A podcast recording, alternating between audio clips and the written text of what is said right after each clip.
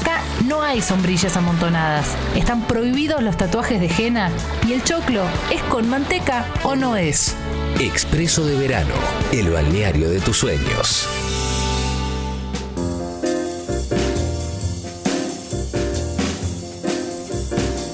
10 y 16 de la mañana. En este momento está haciendo 29 grados. Vamos a tener un día todo soleado. ¿ah? Así va a estar. Se supone que hasta el domingo, cuando llueva y recién en ese momento traiga un poquito de alivio, pero para el lunes, porque el domingo va a llover con calor. Vamos a estar en una semana muy, pero muy difícil, muy, pero muy difícil. Atención a esto, no nos zarpemos con los aires acondicionados ¿eh? ni con el uso de energía, porque vivimos lamentablemente en un país y quienes vivimos en Buenos Aires, en la ciudad de Buenos Aires, en una ciudad donde se corta la luz muy seguido cuando hace calor. Así que atención a eso, tengamos cuidado, ¿eh? sobre todo también con ¿eh? nuestros mayores sobre todo también si viven en edificios, eh, que no pueden bajar las escaleras y demás. Bueno, va a ser difícil. ¿Por qué lo digo? Porque eh, el Servicio Meteorológico Nacional lo que alertó es que esta semana se van a registrar temperaturas máximas entre 35 y 42 grados. Eh, y pueden superarse en algunas localidades. Las temperaturas más altas se van a sentir en Córdoba, Buenos Aires, Santa Fe, Entre Ríos, Santiago del Estero y la ciudad de Buenos Aires. Las mínimas van a estar entre 25 y 30, ¿eh? Y bueno, no va a llover. Así que atención a eso. Eh, algunas recomendaciones del Servicio Meteorológico Nacional. Eh, tomar mucho líquido, no exponerse al sol en horas centrales del día. Son cosas que son obvias, pero siempre está está bueno recordarlas. Evitar bebidas alcohólicas o muy azucaradas. Está escuchando Julián Díaz, le mando un abrazo. No vas a poder tomar alcohol un par de mediodía, Juli. ¿eh? Evitar comidas muy abundantes. Juli, un abrazo grande. Ingerir bebidas, verduras y frutas. Eso hay que hacerlo. Reducir la actividad física. Ahí estamos toda la misma. El verano, estamos tranquilos. Pero bueno, ojo con hacer gimnasia con 200 grados de calor, porque te puede hacer mal. Usar ropa ligera, holgada y de colores claros y permanecer en espacios ventilados o acondicionados. ¿eh? Vamos a sumarle también a estas recomendaciones del Servicio Meteorológico Nacional, si tenés mascotas, ¿eh? dejalas entrar al, living de casa, a algún lugar eh, donde tenga un techito donde esté, donde pueda refrescarse un poco, dejale mucha, pero mucha agua. Estemos atentos a eso porque las mascotas también pueden sufrir golpes de calor. Mientras tanto, y esto lo vamos a hablar con Carva en un ratito, ayer se confirmaron 73.319 casos nuevos y 27 fallecimientos. ¿eh? Estamos en números altísimos. El otro día dijo Fernán Quiroz que el 65% de las camas de terapia intensiva ocupadas son por gente que no está vacunada. Atención a eso, ¿eh? atención a lo que funcionan las vacunas en concreto. ¿eh? Cuando ves esos números te das cuenta que funcionan y funcionan muy bien. El gobierno va a distribuir 5 millones de vacunas en las próximas semanas en el marco del plan de vacunación.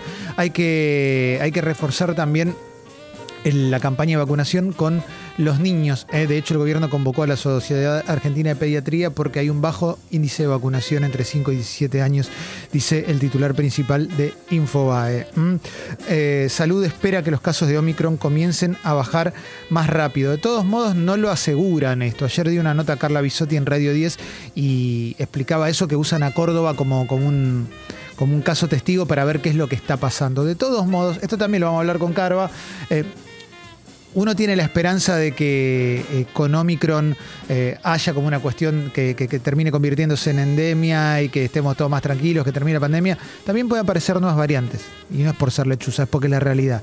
Si en, tanto y en cuanto siga habiendo gente que no se vacune, pueden aparecer nuevas variantes y esto no terminar por mucho tiempo. Así que tratemos de convencer a quien no esté vacunado de hacerlo. ¿eh? Y si tiene una sola dosis, que se dé dos y así sucesivamente. ¿eh? Eh, a ver, algunas cositas más para ir avanzando. Mira cómo están en Europa. En Alemania triplicaron los casos en una semana.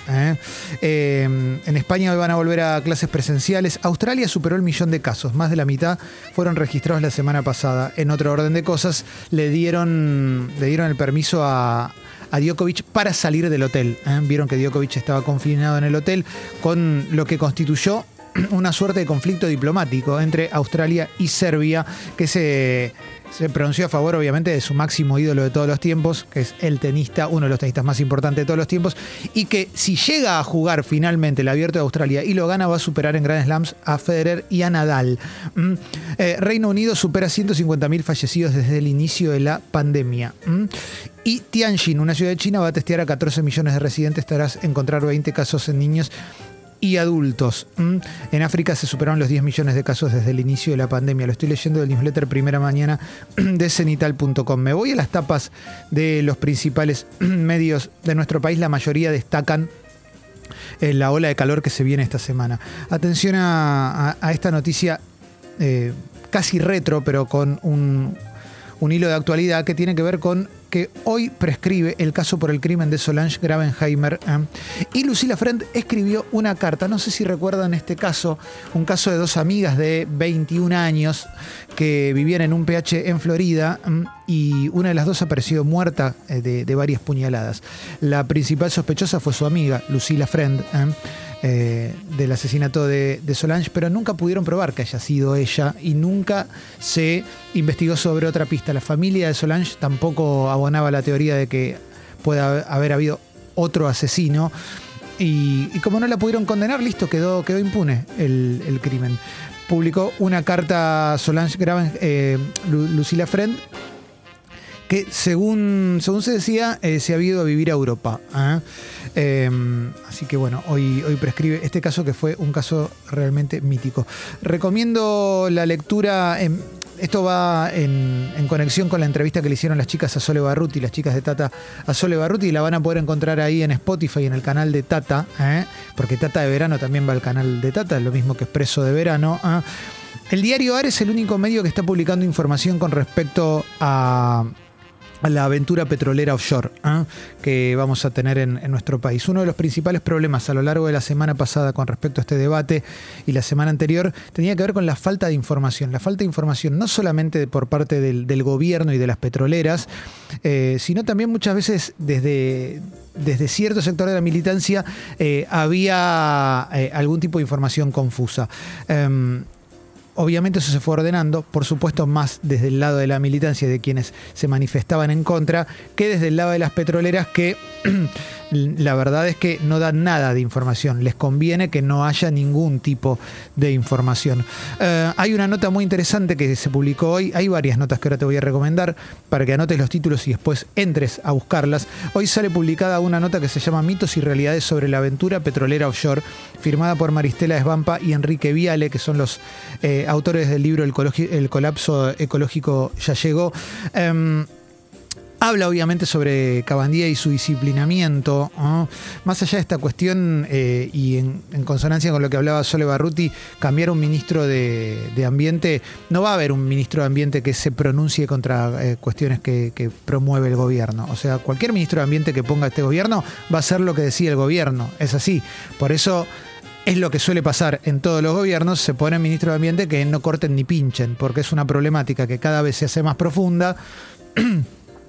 y, es cada vez más difícil hacerse el boludo con esto. ¿eh? Recordemos que antes estaba el Rabino Berman, en un momento estuvo María Julia El o sea, eh, no, me acuerdo cómo se llamaba la cartera cuando estaba María, María Julia El pero en general son gente que no, viene de ese palo, no tiene ningún tipo de interés hasta que la nombran eh, ministro de Ambiente.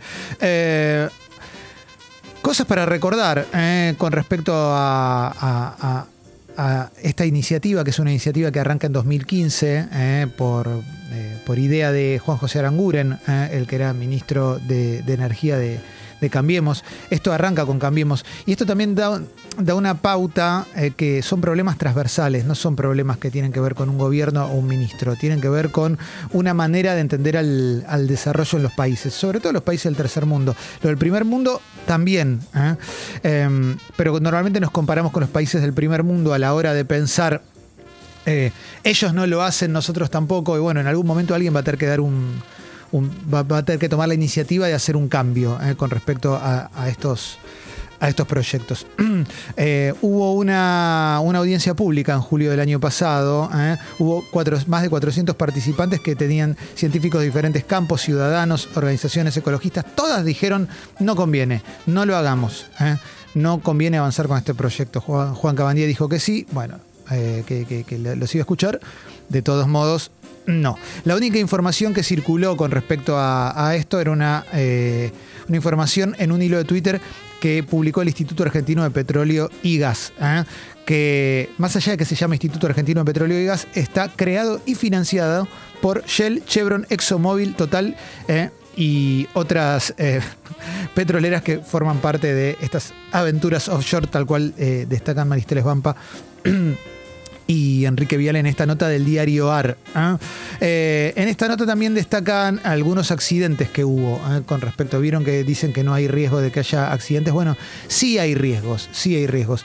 De hecho, en otra nota del diario AR que ahora te voy a recomendar, que lo, que mencionan, que también lo mencionó Solo Barruti hoy, es eh, un altísimo porcentaje de probabilidades de, de riesgo de de hecho, habla de un 99%. ¿ah?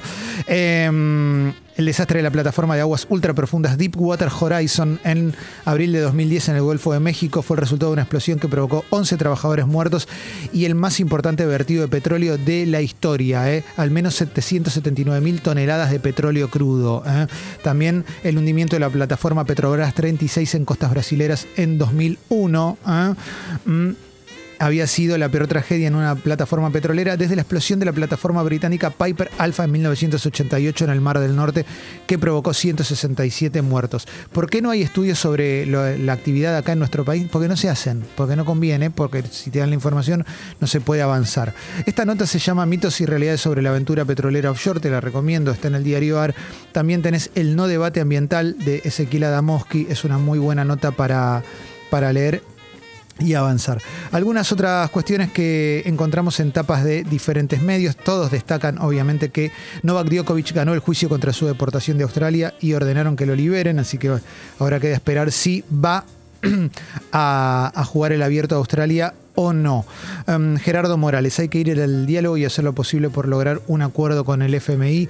Es interesante el camino que está haciendo Gerardo Morales, no no lo digo en términos de si me gusta o no me gusta, pero sí me parece que Gerardo Morales tomó una postura eh, diferente a la de la coalición en la que, en la, que él se encuentra, la, la, coalición que él integra, cuando la semana pasada los gobernadores afines a Juntos decían no vamos a ir a la reunión por la negociación de la deuda del FMI y Gerardo Morales dijo miren que la tomamos nosotros la deuda, deberíamos hacernos cargo y si tenemos este problema vamos a tratar de, resolverlo entre todos. Es eh, un hecho nuevo dentro de, la política en el último tiempo en la cual eh, lo que más importa es despegarse de la responsabilidad propia en la toma de decisiones que terminan haciéndole daño a nuestro país. ¿eh? A ver, algunas cositas más que vamos encontrando por tapas de diferentes medios. Me voy a la tapa de La Nación. ¿eh? El error en migraciones que liberó a Djokovic y el diálogo que tuvo con agentes habla de escándalo internacional con respecto a lo que pasó con Novak Djokovic, ¿eh? que había especulado con que le dieran una exención, recordemos, para entrar a Australia y para jugar el el abierto de Australia, diciendo que había tenido COVID en diciembre. Excepción que es medio el pedo, porque yo ya conozco gente que en diciembre tuvo COVID dos veces. ¿eh? Y le mandamos un abrazo grande. Eh, a ver, más cositas. Eh, más cositas. Bueno, Nova que es libre, está en Australia para ganar otro Open. El descargo de la familia de Djokovic, eso está en La Nación.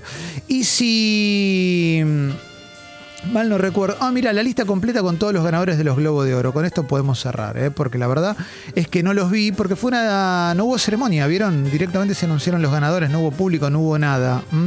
Eh, a diferencia de los tiempos dorados en los cuales conducía a Ricky Gervais y hacía muy, pero muy buenos chistes. A ver, mejor película. ¿eh? En drama fue El Poder del Perro, una película que la puedes encontrar en Netflix. Mejor película comedia musical, Amor sin Barreras, que es la versión de West Side que hizo eh, Steven Spielberg, aquí la comentó eh, Lu Agosta, ¿no? Y la comentaron en Congovisión, los chicos. Mejor película extranjera, Drive My Car, que es una película japonesa que, viene dando mucho que hablar. Yo todavía no la vi, ¿eh? así que de todas estas no puedo opinar. Mejor dirección, Jane Campion por El Poder del Perro. Mejor guion, Belfast. Mejor actriz, drama, mm, Nicole Kidman por Bing de Ricardos. Es esa película sobre Lucille Ball. Llegó Martin Reich, lo estoy viendo, me emociono. Mejor actor en drama, Will Smith como King Richard. Mejor actriz Rachel Segler por West Side Story. Mejor actor Andrew Garfield por Tic Tic Boom en la historia del creador de Rent. ¿ah? Mejor actriz de reparto Ariana DeBose, West Side Story. Mejor actor de reparto Cody Smith McPhee, El poder del perro. ¿eh? Y ahora voy a empezar a avanzar a ver si encuentro cositas que sean interesantes. Televisión Hacks, mejor comedia y musical, espectacular. La podemos comentar en el videoclub. ¿eh? Hacks es una comedia que es maravillosa. ¿eh? Y mejor serie de drama, Succession. Y mejor actor de drama, Jeremy Strong por Succession. Y paro acá, ¿eh? paro acá porque lo puedes encontrar por ahí y la verdad es que eh, era simplemente hacer un paneito. Este es un paneo por las noticias del día de hoy. Ahí llegó Martín Reich, así que después de una canción, eh, después de una canción y del cierre, vamos al flash de mensajes con el querido Martín Reich con muchísima emoción. Por supuesto en expreso de verano. Y ahora que llegó Martín Reich me siento mucho mejor.